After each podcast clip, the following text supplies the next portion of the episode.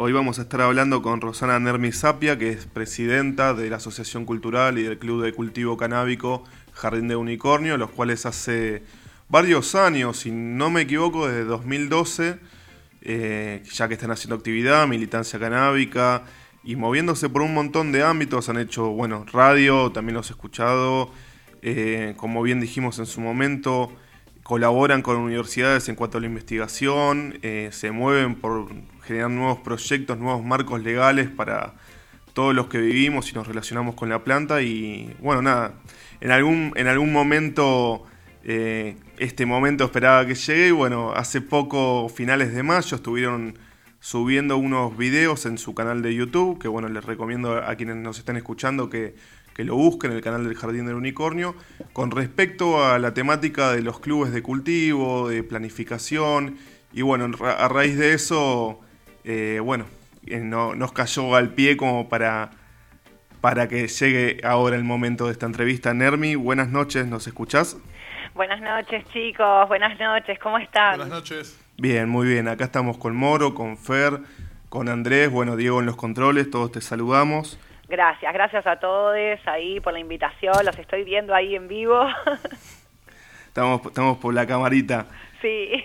¿Qué te iba a decir? No, gracias a ustedes eh, por querer participar. Eh, nada, la verdad que como dijo Moro hace un rato, no es por ser eh, chupamedias, no nos gusta hacer eh, lamebotas, lamenalgas, pero nada, la verdad que son grosos y nada, es un placer eh, poder mantener esta comunicación contigo, bueno, en representación de tus compas también. Bueno, gracias a ustedes porque bueno, siempre celebramos eh, los espacios que, se nos abren para brindar información, para contar un poco sobre quiénes somos nosotros, por un lado, y por supuesto tratar de representar lo mejor posible la cultura canábica. Si nosotros llevamos eh, muchos años en la militancia o con los proyectos de ley, etcétera, es porque también tenemos muchos privilegios que nos permiten hacerlo.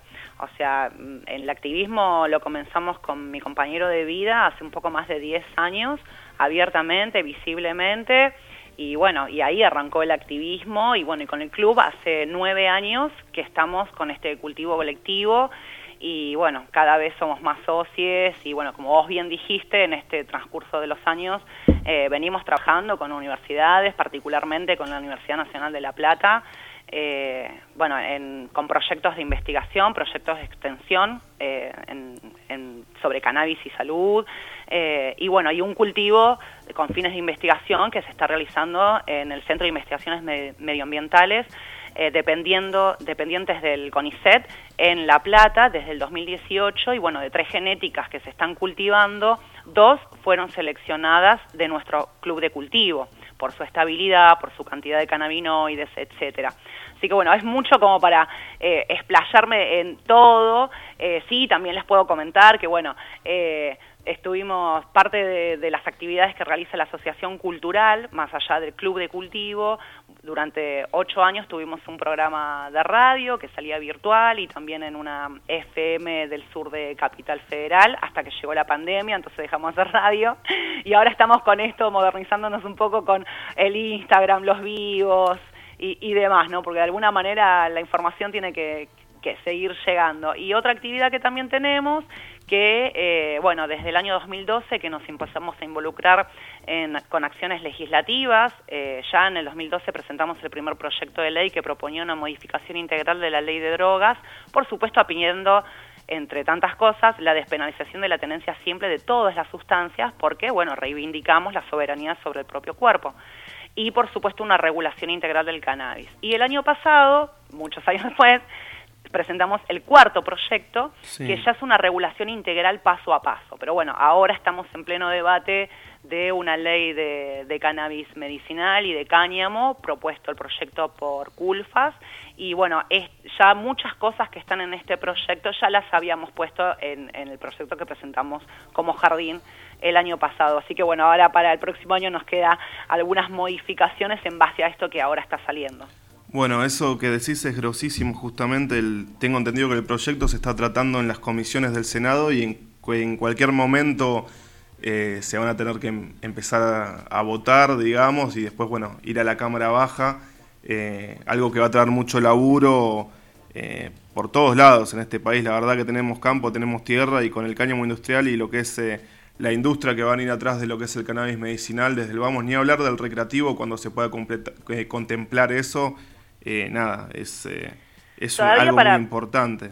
Todavía para lo que le llamamos el uso adulto, en sinónimo del uso recreativo, es eh, nos queda un trayecto. Todavía, nos queda un par de años largos todavía, al menos, no sé, cuatro, cinco, seis años nos quedan todavía para esa batalla, pero sin duda que tanto la ley de cannabis medicinal que salió eh, a principios del 2017 y fue modificada finalmente eh, haciéndola más amplia eh, en los últimos tiempos y esta ley también que prontamente va a salir, porque sin duda va a salir, eh, nada, va, va a dar mucho mucha fuente de trabajo, mucho reconocimiento a los saberes dentro de la cultura canábica, pero bueno, no olvidemos que todo sigue siendo medicinal y que todo sigue siendo industrial. Entonces, por suerte, eh, las organizaciones canábicas que de una u otra manera estamos participando en estos proyectos con sugerencias, con posibles modificaciones, llegando a consensos, porque es muy difícil llegar a consensos.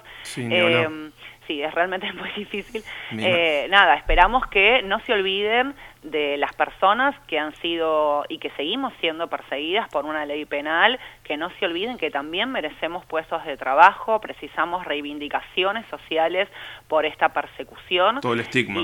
Y por todo el estigma, ¿viste? Y, mientras siga siendo medicinal, el estigma eh, va a seguir sucediendo, porque algo que estamos viendo, por ejemplo, con el ReproCan, que es el organismo donde vos te registrás como usuario terapéutico o medicinal, con el aval, por supuesto, de un profesional de la salud, eh, te permite un montón de cosas, hay un montón de cosas positivas para decir, no hay límites de THC, no hay límites de, de mm, patologías o, o no sé, puede ser hasta percepciones tuyas, no sé, si sufrís migraña, eso te lo cubre, o sea, no hay límites para las patologías. Y eso te va a permitir de alguna manera, como ya está sucediendo, que vos puedas, por ejemplo, transportar tus 40 gramos de flores en, dentro del país, ¿no? Ya tenemos varios casos, uno que pasó en un micro, otro que pasó en un, avión con un muchacho que viajaba con 40G y mostró la credencial y viajó lo más bien en avión, o sea, hay un montón de cosas súper positivas, pero no tenemos que dejar de ver que es solamente de uso medicinal y terapéutico. Y en este marco, más allá de que a mucha gente que se viene, em, digamos, embanderando por ahí la frase el dolor no puede esperar, ¿no? Y en contraposición por ahí también es, bueno, la libertad de las personas privadas de su libertad por cultivo tampoco puede esperar. Son derechos diferentes y nada puede esperar. ¿Sabés, Nermi? En ese sentido te quería preguntar, ustedes en el último proyecto eh, que llevan adelante eh, hablan de este tema, ¿no? De, mm, si, mal, si, no, si no me estoy equivocando, de que mm, digamos, se contemple toda la gente que está hoy por hoy privada de su libertad, condenada eh, por el uso de, cannabis, sea medicinal o sea recreativo.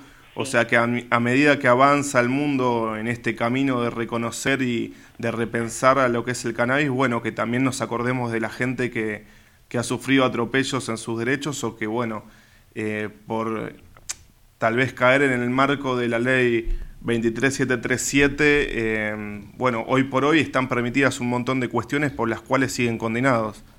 Totalmente, totalmente. De hecho, tenemos el caso de Denise Morusi, que eh, ella tiene 42 años aproximadamente y hace dos años que está cumpliendo eh, condena por cultivo de tres plantas con su hija de 20 años. Y recién la semana pasada Denise se inscribió en el ReproCan, le aprobaron eh, el uso medicinal o terapéutico y ella sigue en prisión domiciliaria. Sí, es ridículo. Ya salió del penal, pero en el medio se comieron ocho meses en un penal, una piba de 20 años que cumplió sus 20 años ahí, y su mamá de 42 por tres plantas. Es ridículo. Por eso festejamos y celebramos, acompañamos, por supuesto, todos los avances sobre las reglamentaciones, las nuevas leyes que incluyen a ciertos grupos pero que no son totalmente populares. Todavía seguimos teniendo, los, como siempre, los grupos más vulnerados y discriminados, aún sin contemplar.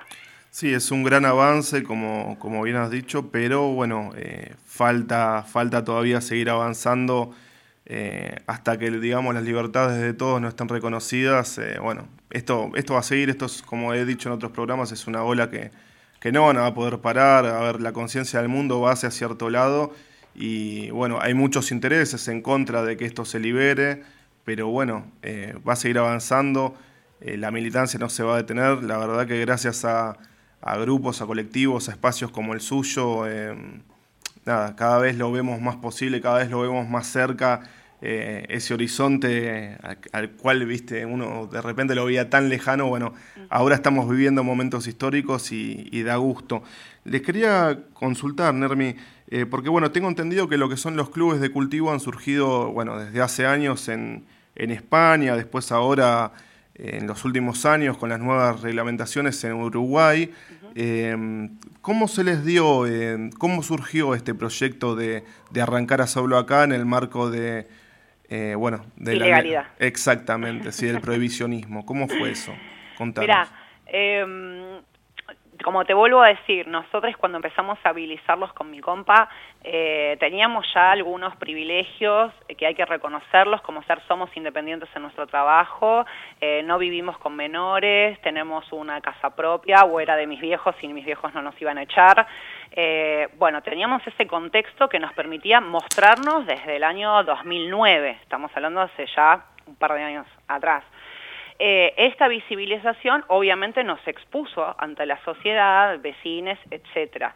Ya estábamos agrupados en una organización canábica por aquel entonces y en el año 2012 nos enteramos que nos iban a allanar y como activistas que somos, reivindicando las libertades individuales, decidimos bancar la parada, decidimos no eliminar ni las semillas ni las plantas, que nada, que entre la policía, que nos reviente, armamos una estrategia con el grupo de, activistas en el que estábamos en ese momento, y la estrategia era hacer una llamada de emergencia, convocar gente en la puerta de nuestra casa, gente que ya nos conocía en nuestro recorrido de militantes, ya llevamos unos tres años, eh, y dentro de la cultura ya nos conocían, y, bueno, y sucedió así. En pocas palabras, eh, vino la policía, eh, nos entró, nos re o sea, con la orden de allanamiento como corresponde, nosotros lo recibimos, le dijimos, sí, sabemos que estamos infringiendo tal ley, eh, acá tenemos la planta, acá tenemos las semillas, se hizo la llamada de emergencia y a la hora teníamos más o menos 150 personas en la puerta de nuestra casa. La parte de la estrategia fue con tres compañeros eh, de la agrupación, eh, que, bueno, nosotros teníamos muchas plantas, o bueno, en aquel momento la gente decía muchas plantas, 56 plantas de dos metros de altura, que, bueno, por ahí a nosotros como pareja nos alcanzaba un par de meses nada más. Y, bueno, y mm, decidimos con tres compañeros que iban a venir y poner en los cartelitos donde estaban los nombres de las plantas, también los nombres suyos propios, con sus DNI y demás, porque ya queríamos que cuando la policía llegara, eh, viera o figurara esto como un cultivo colectivo. Ya teníamos esa idea. ¿Por qué el cultivo colectivo? Porque si creemos en la soberanía y creemos en la independencia y creemos en la libertad, también tenemos que creer en que hay mucha gente que no quiere cultivar. Te obvio el no tengo el espacio, no tengo el tiempo, no tengo los conocimientos, no tengo las habilidades. Eh, además de todo eso, porque mucha gente vive en un monoambiente, porque alquila, porque vive con menores, porque se juega al trabajo si alguien les ve las plantitas, etcétera, etcétera. Además de todo eso, está el derecho de no quiero cultivar. Como no nos fabricamos la ropa, como no nos fabricamos la comida, como no nos fabricamos el tabaco, ni la cerveza, ni nada, ni nada de todo lo que consumimos. Totalmente, a ver, eh, se quieren relacionar con la planta, pero por distintos motivos de la realidad de cada uno, eh, bueno, no pueden o no quieren y, no tienen por qué. A ver, mientras que se reconozcan los valores de la, planta y los beneficios que tienen para las personas, eh, son decisiones adultas, como quien dice. Por supuesto, y hablamos de derechos y hablamos de no quiero, como el no quiero ser madre. Por eso también como organización no solamente eh, acompañamos, por supuesto militamos la marihuana porque es nuestro tema, pero acompañamos todos los temas que tengan que ver con los derechos individuales y con los derechos personales y la soberanía sobre el cuerpo. Eso incluye las problemáticas de afrodescendientes, de migrantes, en niñez y adultez, las problemáticas de la adolescencia, las diversidades sexuales o de género eh, y por supuesto también el aborto, ¿no? que felices que haya salido. Sí, y bueno, son esas victorias que, que bueno, se, están viviendo y por hoy, esas cosas que no se iban a poder parar y, bueno, por suerte están, están pasando.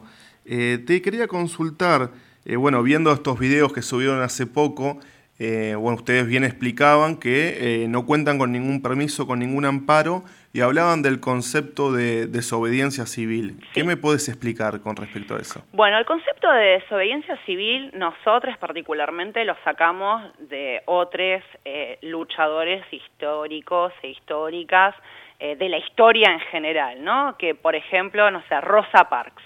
Lo que hmm. hizo Rosa Parks fue desobediencia civil. Ella creyó que una ley estaba mal y salió a demostrar por qué estaba mal. Entonces, de ahí sacamos nosotros el concepto de desobediencia civil en la práctica, ¿no? Porque creemos que la ley penal está mal, entonces salimos a demostrar con hechos concretos y con pruebas concretas por qué está mal. Entonces hablamos desde, eh, las, desde las problemáticas que trae esta ley de drogas, la 23737, en los sectores más vulnerados, nos metemos con las personas que son usadas como envases humanos, mal llamadas mulitas, la mayoría de las cárceles en el norte del país están copadas por mujeres en situación de vulnerabilidad, monoparentales, que muchas veces no saben ni qué están cruzando, que son utilizadas justamente como envases, por un lado, ¿no? Después tenemos la problemática de los sectores vulnerados, que siempre son, en general, en promedios, en su mayoría, varones, jóvenes, pobres. Y después, bueno, seguimos con la problemática de las mujeres, porque, bueno, el tema de drogas tiene mucho que ver con las mujeres, ¿no? Pero bueno, sería como un capítulo aparte, yo para tratar de, resumirlo. Eh, entonces, bueno, y visibilizamos todo y nos metemos con todo. Para, y para comentarte, el proyecto que nosotros pasamos eh, presentamos eh, eh, el año pasado y que estamos trabajando en una representación más modernizada, lo que sí pedíamos, que viene el caso, es la amnistía para todas las causas penales que tengan que ver con cultivo o con tenencia de estupefacientes, particularmente la marihuana.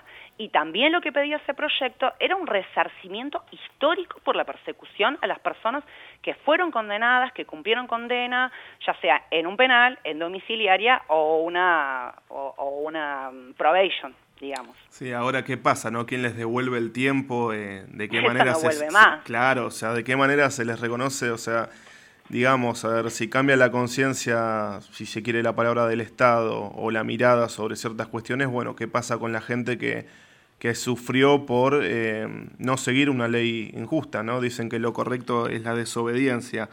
Eh, por eso nosotros, aunque nuestra actividad es ilegal, porque todo lo que hacemos con el club de cultivo, eh, producir, abastecer, tener un contrato firmado, etcétera, etcétera, no tenemos personería, no tenemos amparo, lo único que tenemos es un contrato en poder de nuestro abogado, el doctor Albino Estefanolo, eh, y eso es todo para demostrar que en la ilegalidad nosotros hacemos un trabajo legítimo.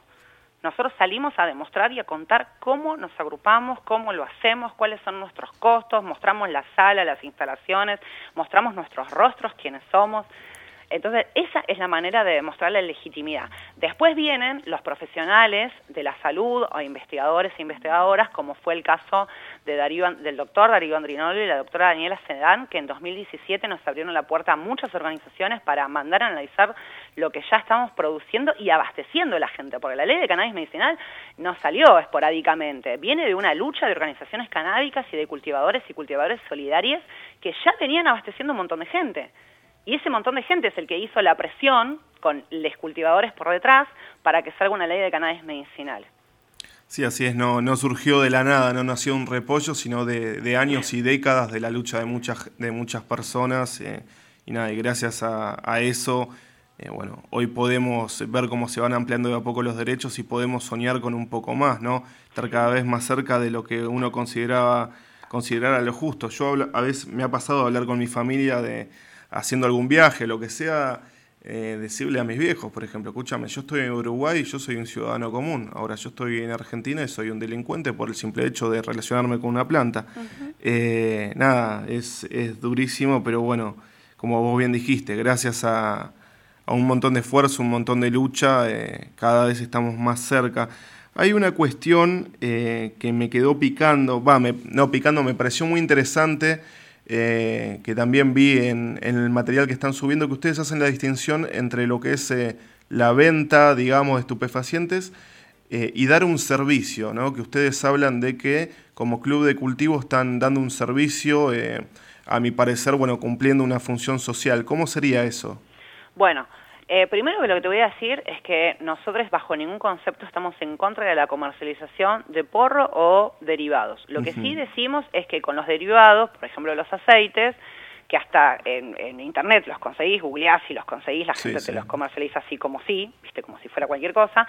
Hay que, tener, cierto cuidado. Con esas cosas hay que tener cierto cuidado porque en los análisis que, que hemos realizado con, con, la Universidad Rosario, la de La Plata, han salido que en esto de querer comercializar un aceite, por ahí en vez de ponerle marihuana, le ponen clonazepam, Valium, cualquier otra cosa. Entonces es un riesgo importante acceder o comprar un aceite para uso terapéutico medicinal cuando se combina con otras medicaciones o cuando es para patologías específicas. Ahora, vos me hablas de la venta de porro y yo quiero saber quién no compró porro en su vida. Nadie. Todo el mundo ha comprado porro en su vida y está genial que la gente pueda vender su porro, el porro que hace bien y demás. ¿Cuál es el problema con la venta no regulada? Es que, por ejemplo, en abril, que todo el mundo levantó cosecha y, todo, y muchos salen a comercializar esas cosechas, claro, el valor es bajo, digamos, el valor gramo es bajo. Ahora, llegan las fiestas en diciembre y ese valor se fue a las nubes. ¿Por qué? Porque no hay en la calle. Hay que ir a la costa. exacto, lo poco que hay te lo venden caro. Entonces vos tenés este, esta, este sube y baja de valores en contra, ¿no? Ese punto en contra. Otro punto en contra, eh, vos no podés elegir, no sabes qué estás consumiendo, no sabes cómo lo cultivaron, no nada. Entonces a vos capaz que te llega el producto que hay en la calle, en el mercado no regulado, y te llegan flores desabridas o con semillas o hasta con hongos y estás pagando algo que por ahí no vale ese producto. Sí, que te va Pero estás pagando caro porque no hay. ¿Sí? Y después es el riesgo. La persona que va a comprar algún lugar, depende a dónde vayas a comprar, que en general son en sectores vulnerables, y te arriesgas vos tu integridad física, desde el robo, y las mujeres ni te cuento porque ah, hemos conocido casos entre chicas, amigas, usuarias de sustancias que nos ha pasado, vamos a algún lugar a comprar, lo que sea, porro, y te dicen, no, mira, em, si quieres podemos hacer otro tipo de arreglo. Hmm. ¿Entendés? Entonces, eso por un lado pasa con la comercialización no regulada. Nosotros particularmente, si decimos que brindamos un servicio, es porque la persona que viene y se asocia, el compromiso que tiene esa persona es con nosotros, porque nosotros somos los encargados del cultivo y de que a nadie les falte durante los meses. La persona tiene que cumplir con lo que firma. Ese contrato básicamente es un compromiso de seis meses, donde se compromete a cubrir los costos. Los costos incluyen las instalaciones, infraestructuras, sueldos, asistencia legal, etcétera, ¿no? Todo lo que incluye. Hay que contemplar. Y, el, y el valor es siempre el mismo. En el único momento que sube el valor, que es primero, se avisa con un mes de anticipación, Segundo, es paulatino. Y tercero, solamente se ejecuta un aumento en las cuotas dependiendo de la inflación que haya. Sí, exactamente. No es por época de que ah, en abril te cobro tanto y en diciembre te cobro otra cosa. No, no es un disparate o un oportunismo, sino es una realidad del mercado. De repente si hay que adquirir fertilizantes, si hay que pagar la luz. Todo, todo, eh, todo. Hay que pagar de todo. Vos dijiste los, sueldos. Eh. Eh, mira, en este momento somos más o menos somos 25 personas que consumimos, que nos abastecemos de este cultivo, que son solamente 6 metros cuadrados de flora. Tampoco es una hectárea. Son 6 metros cuadrados de flora, otros 6 metros cuadrados de vegetativo, un espacio de acopio, un espacio de secado. Eh, bueno, eh, no es U. Y con eso nos abastecemos 25 personas. Eh, y generamos resina suficiente para llevar a cabo una investigación con 300 usuarios terapéuticos. ¿Eso a través de la Universidad de La Plata es? Sí, nosotros hacemos resina con genéticas que son tenemos dos altas en CBD y una particularmente alta en THC, con un 290 miligramos de THC por gramo, es muy alto, y generamos resina con el mismo protocolo de cultivo, el mismo protocolo de extracción, los análisis nos tiran que por tanda que hacemos tenemos una diferencia menor al 2% y no tenemos laboratorio. Lo hacemos de manera artesanal, cuidada, tenemos un espacio cuidado, etcétera, pero no es un laboratorio. Bueno, perdón. entonces con eso también demostramos que la gente lo puede hacer en su casa y tener siempre el mismo, la misma calidad. ¿sí? Y esa resina que hacemos nosotros la analiza la universidad con los convenios que tenemos con ellos, la Universidad Nacional de La Plata, y un centro médico, Duincan, a cargo del doctor Emilio García, él inicia una investigación con un grupo de pacientes, que en este momento son 300, donde administra nuestra eh, resina. Y a través de eso hace, bueno, todos los estudios, los análisis, eh, los estudios científicos y a través de, esto, de estos eh, estudios que hizo el, el doctor García, realizamos pudimos hacer dos pósters científicos, uno de CBD y uno de THC, justamente para demostrar que el THC no es malo, no es perjudicial para la salud. Entonces, bueno, hicimos un póster científico donde también somos coautores, como el Club de Cultivo, obviamente la Universidad de La Plata, el CONICET, SIM, etcétera, y el Centro Médico, por supuesto. Y bueno, y con eso es el como le gustan a los profesionales, le gustan eh, los sellitos y los papelitos que certifiquen que vos no sos tan drogadicte que las cosas las estás haciendo bien. Que las cosas las estás haciendo. Y después, lo último que yo te cuento del club es que como nuestro fin no es un fin de lucro, con el tiempo descubrimos que si vos varías las genéticas todo el tiempo, tu consumo siempre es el mismo. si vos levantás un kilo de una planta en abril, y eh, al principio te fumas un porro y está todo bien, pero va a llegar agosto de fumar la misma planta que levantaste en abril y vas a precisar cinco porros para el mismo efecto. Claro.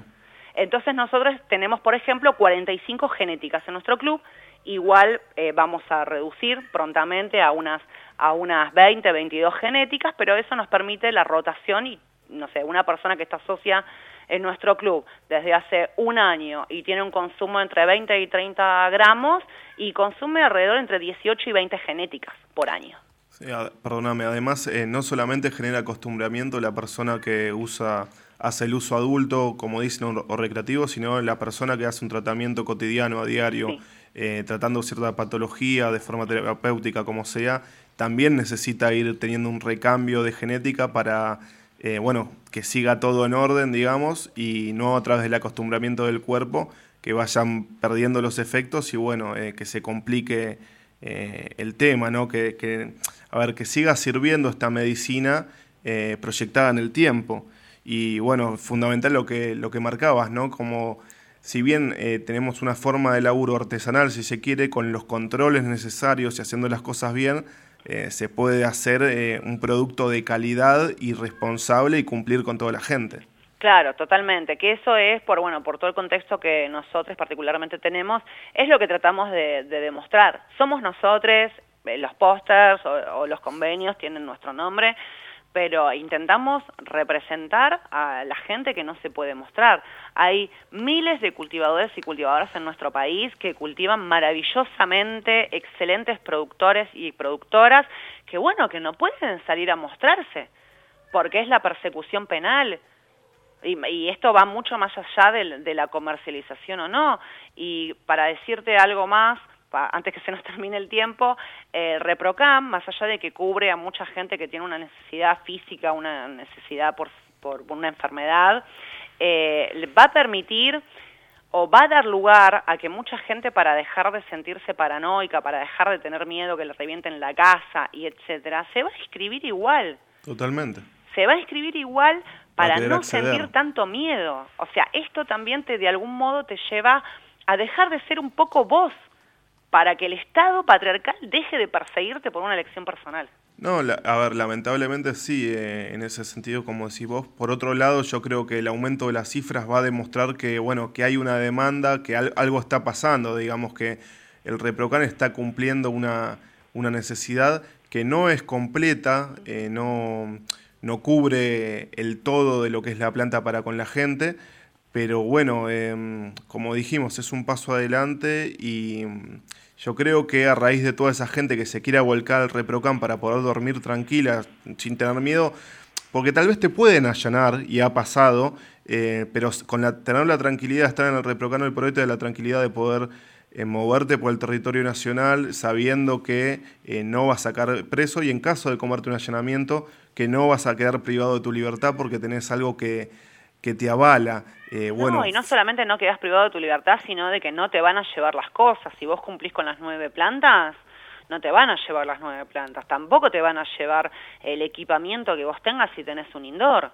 Bueno, en el sur ha, pasado eso, un muchacho que estaba en el Reprocan eh, ha tenido la mala fortuna de que, bueno, el allanamiento fue violento, que le han secuestrado las cosas y ahora justamente está con el abogado eh, reclamando para que, para que todo se les sea restituido, ¿no? Que sabemos muy bien que en el momento que les llevan eh, las plantas, eh, bueno, en qué condición vuelven las plantas. No, Pero faltaba una capacitación eh, de las fuerzas de seguridad que tengo entendido que hace poco se lanzó una especie de plan como para, bueno, para que los encargados de controlar estas cosas, tanto el Poder Judicial como el, el poder, el poder policial, las fuerzas policiales o las fuerzas de inseguridad, como les digo yo, bueno, sean capacitadas, porque, a ver, tienen que hacer cumplir la ley, pero no la conocen. Y ahí, está el problema.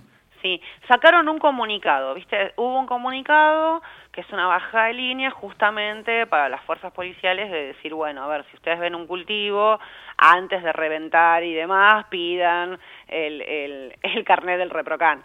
Sí, aparte, de, bueno, eh, los jodidos que ni siquiera a los jueces les importaba eso. O sea, los jueces que vos decís tendrían que estar más empapados eh, son los que los mandaban el allanamiento muchas veces a raíz de cualquier denuncia anónima, siempre está ese recurso.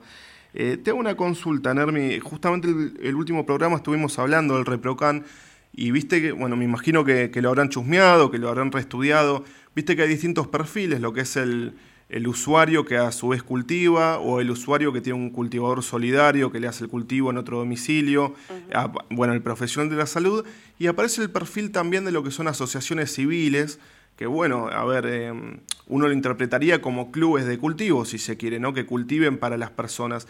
Desde que salió el ReproCan, ¿ha habido algún tipo de avance, algún tipo de, normativa? ¿Se ha generado algún marco para que surjan clubes de cultivo em, amparados por la ley? ¿Tienen idea con eso o todo sigue en la nebulosa? justo esa figura todavía aún nada.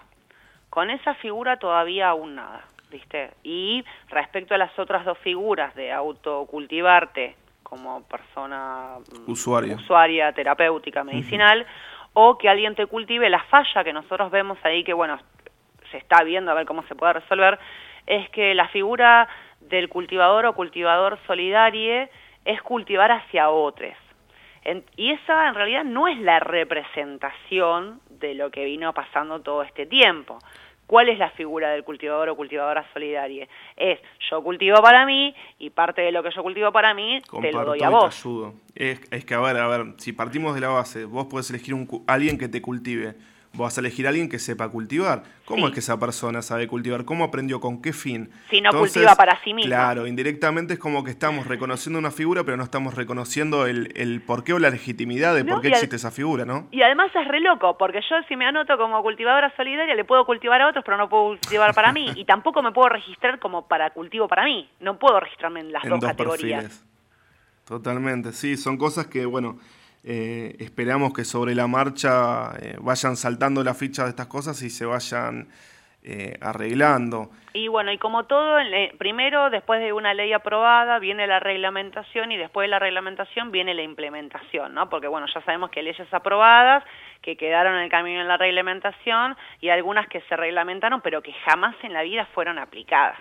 ¿no? Ya sabemos eso. Entonces, es una lucha constante. Ahora, lo que nos mantiene un poco también como mm, atentes a todo lo que está pasando es el artículo 10 del proyecto de CULFAS, donde mm. ahí habla puntualmente sobre las cooperativas de trabajo canábicas. Eso, eso es interesante, legitimizar el trabajo. Sí, y eso es bastante interesante porque eso le va a abrir la cancha no solamente a los que tengan un montón de plata y puedan hacerse, no sé, se arman, un, se, se instalan, no sé, una casa entera, sala de cultivo porque tienen el dinero, o más, ¿no? O más gente, porque ya sabemos, gente que ha comprado terrenos, que está esperando así con las garras a ver cómo inicia un negocio. Afilando los colmillos.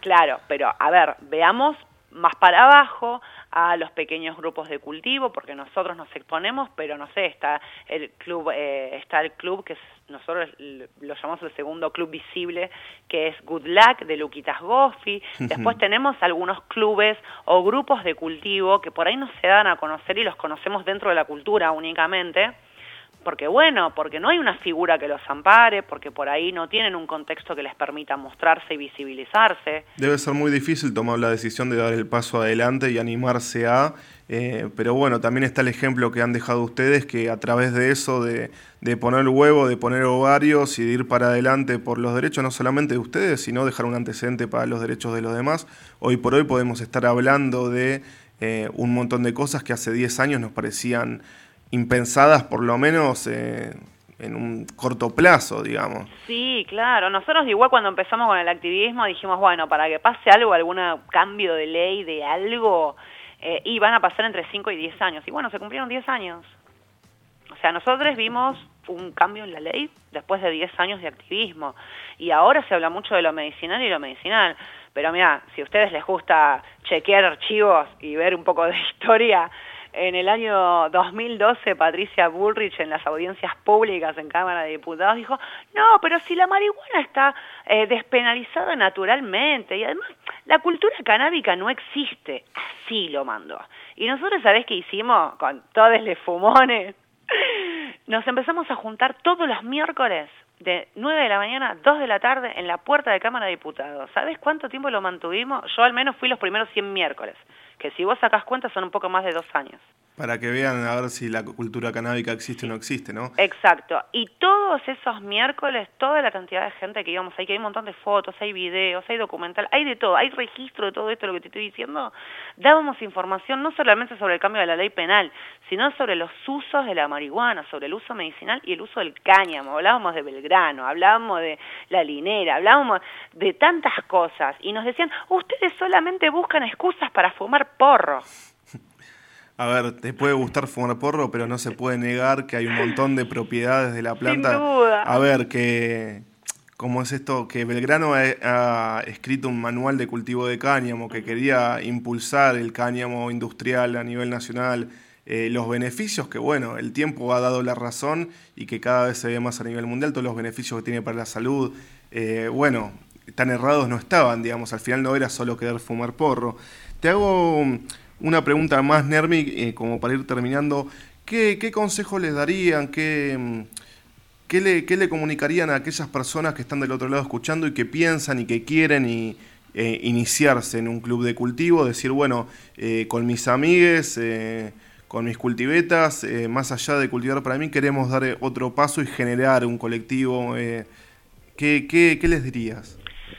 Bueno, eh, voy a tratar de resumirlo en pocas palabras. Igual siempre les recomiendo que chusmen ahí nuestros, nuestros vivos, particularmente los últimos tres en Instagram, porque son tres vivos que hablamos específicamente sobre el club de cultivo, son 40 minutos cada uno, donde hablamos de todo, de dónde salen los costos, cómo armarlo. Bueno, ahora les, les digo, lo primero que tienen que pensar es en un lugar. El lugar tiene que de movida tener algún tipo de seguridad. Segundo, ¿quién se va a encargar del cultivo? ¿Quién va a cultivar? ¿Quién va a ser responsable de que a nadie le falte? Porque si algo falla, ¿a quién le van a ir a decir algo? Entonces nada puede fallar. Entonces, hay una diferencia, sí, quien va a cultivar va, vive en el lugar donde va a estar el cultivo colectivo o es una persona que va a ir, va a viajar y va a moverse todos los días. Porque también tienen que tener alguien haciendo guardia en el cultivo, más allá de la seguridad. Entonces ahí te, metí un, te metí un par eh, en el segundo ítem. Y en el tercer ítem, todo el principio es inversión. Van a tener lugar, van a tener la persona responsable del cultivo, van a tener que poner las instalaciones, los insumos, todo, y recién cuando logren la primer cosecha y esté secado y curado, y entre paréntesis les voy a decir que tener una cosecha exitosa no es levanté terribles flores, corté la planta hoy y son hermosas. No, queda el otro 50% que es el secado y el curado. si vos en el secado y en el curado la erraste porque se te pasó la humedad, se te generó hongo, te quedó aroma a humedad, lo que fuera, perdiste la cosecha, porque vos no le puedes entregar eso a una persona socia.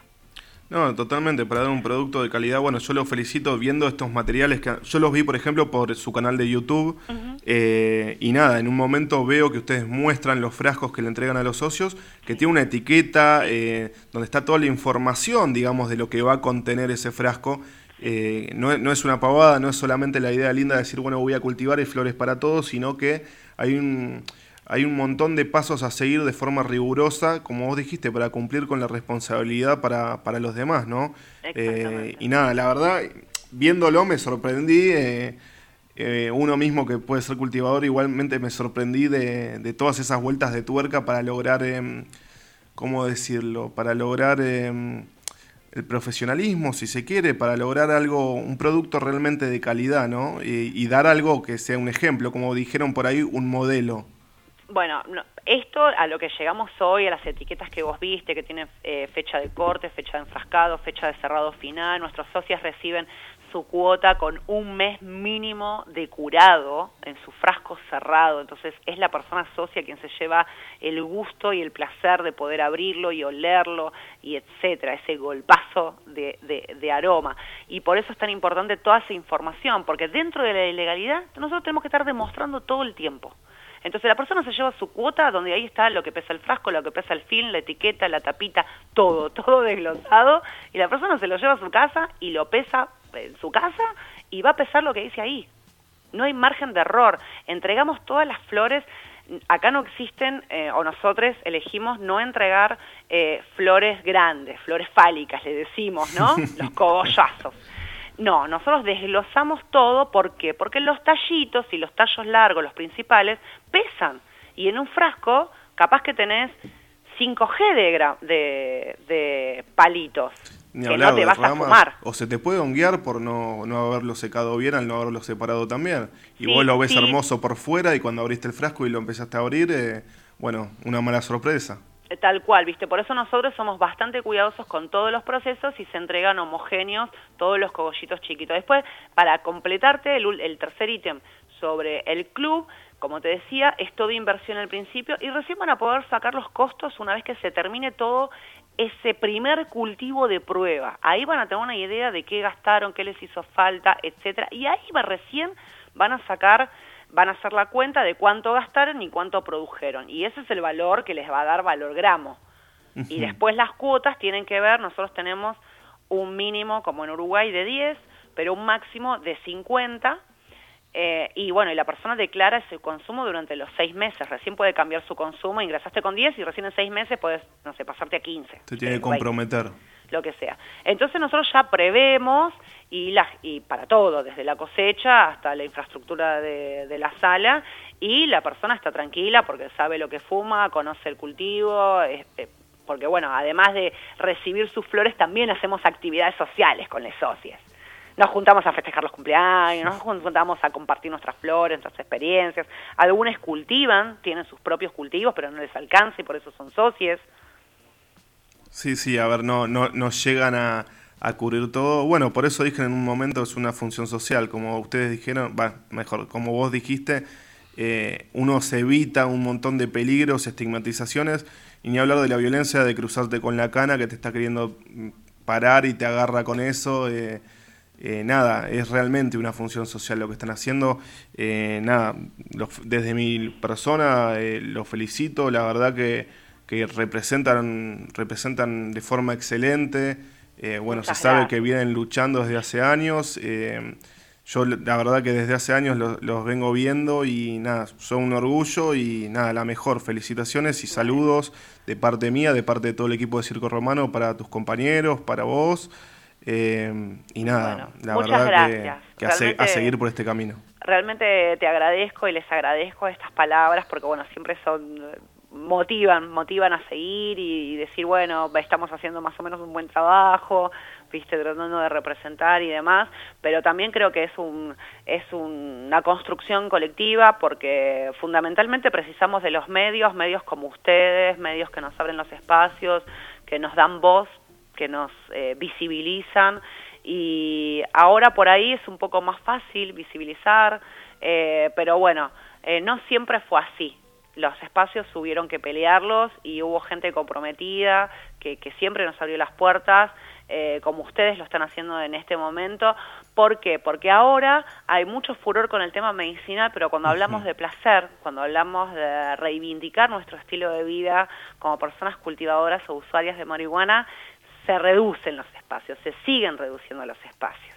Entonces el agradecimiento es hacia ustedes que nos permitieron estos minutos, este rato, y bueno, ahí estamos siempre disponibles, dispuestos a lo que necesiten. Estamos acá, nos llaman y todas las dudas que tengan nos se comunican también por, a quienes nos escuchan, nos se comunican por Face o por Instagram, que bueno, eh, tratamos de transmitir por ahí nuestra experiencia y darles algunas opiniones para que haya miles y miles de clubes en toda Argentina. Ese es nuestro mayor sueño de todos.